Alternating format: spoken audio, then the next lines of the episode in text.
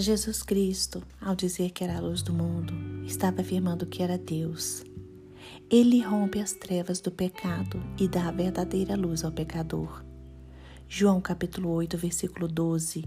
Falou-lhes, pois, Jesus outra vez, dizendo: Eu sou a luz do mundo. Quem me segue não andará em trevas, mas terá a luz da vida. Jesus também fez outras declarações, como: Eu sou o pão da vida. Eu sou a porta das ovelhas. Eu sou o bom pastor.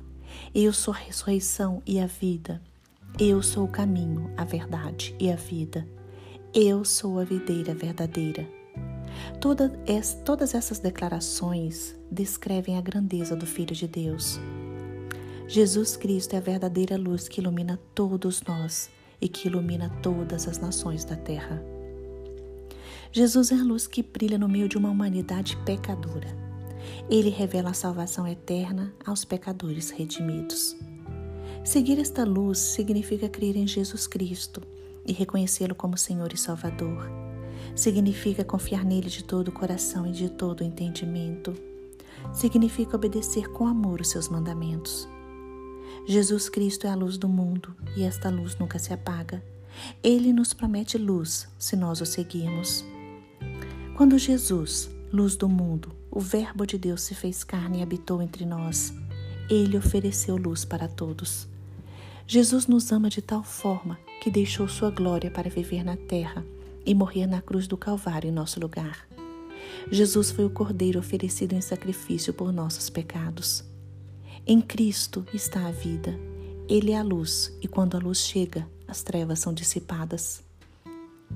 É necessário crermos em Jesus e obedecermos Sua palavra para não andarmos nas trevas e termos uma nova vida.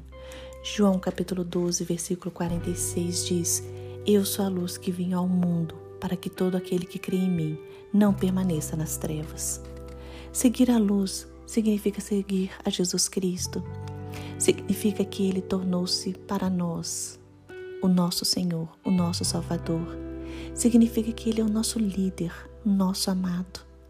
Significa que devemos glorificá-lo e agradecer a Ele por todas as bênçãos concedidas. Devemos estudar Sua palavra e cada decisão tomada em nossas vidas deve ser para glorificá-lo. Seguir a Jesus Cristo é imitá-lo, é viver como ele viveu, desapegado das coisas mundanas e humilde de coração. Significa ser bondoso, pronto para servir o próximo e disposto a fazer o bem, sem nada reclamar. A obra de Cristo para nos tirar das trevas e nos levar para a luz é ilustrada na história da cura do cego de nascença. Nós nascemos cegos, em trevas, vivendo no pecado, mas Cristo se compadeceu da nossa situação e nos livrou desta escuridão. Por isso precisamos declarar Cristo como Senhor e Salvador. Precisamos dele e da sua luz. 1 João capítulo 1, versículo 5 diz: E esta é a mensagem que, ele, que dele ouvimos e vos anunciamos, que Deus é luz e não há nele trevas nenhuma. A Bíblia nos desafia a andar na luz, a termos um relacionamento com Jesus Cristo, a termos comunhão com Ele e a buscá-lo de todo o coração. Hoje, brilhe. Jesus Cristo diz que devemos deixar nossas luzes e nossa fé brilharem diante dos homens, de modo que eles verão nossas boas obras e assim irão glorificar a Deus.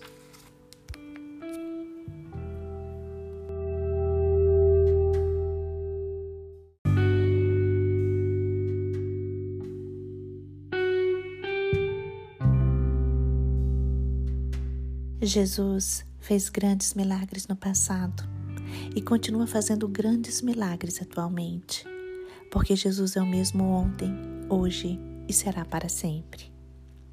O Senhor Jesus curou um leproso que lhe pediu. Mateus capítulo 8, versículo 2.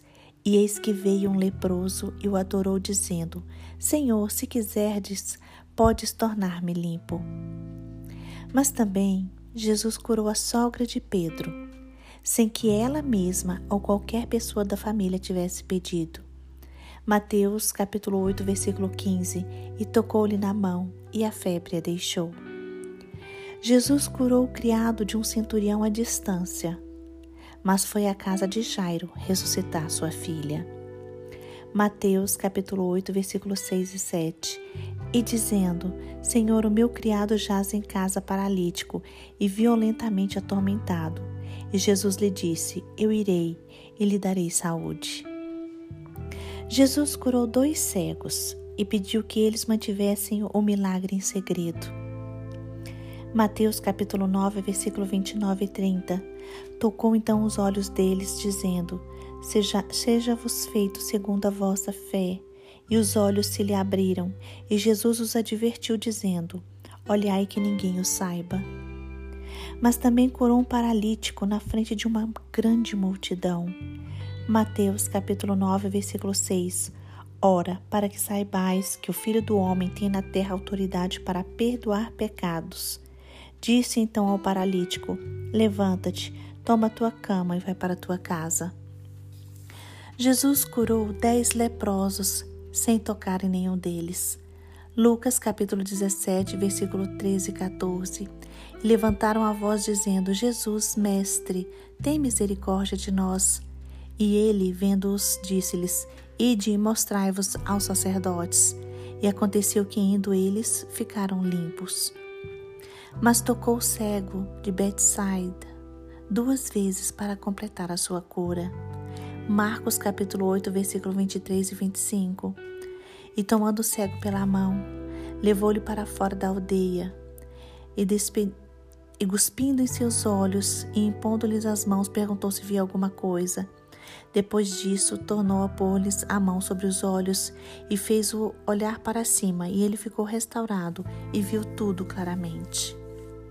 Irmãos, estes exemplos mostram que não há fórmula secreta para Deus agir.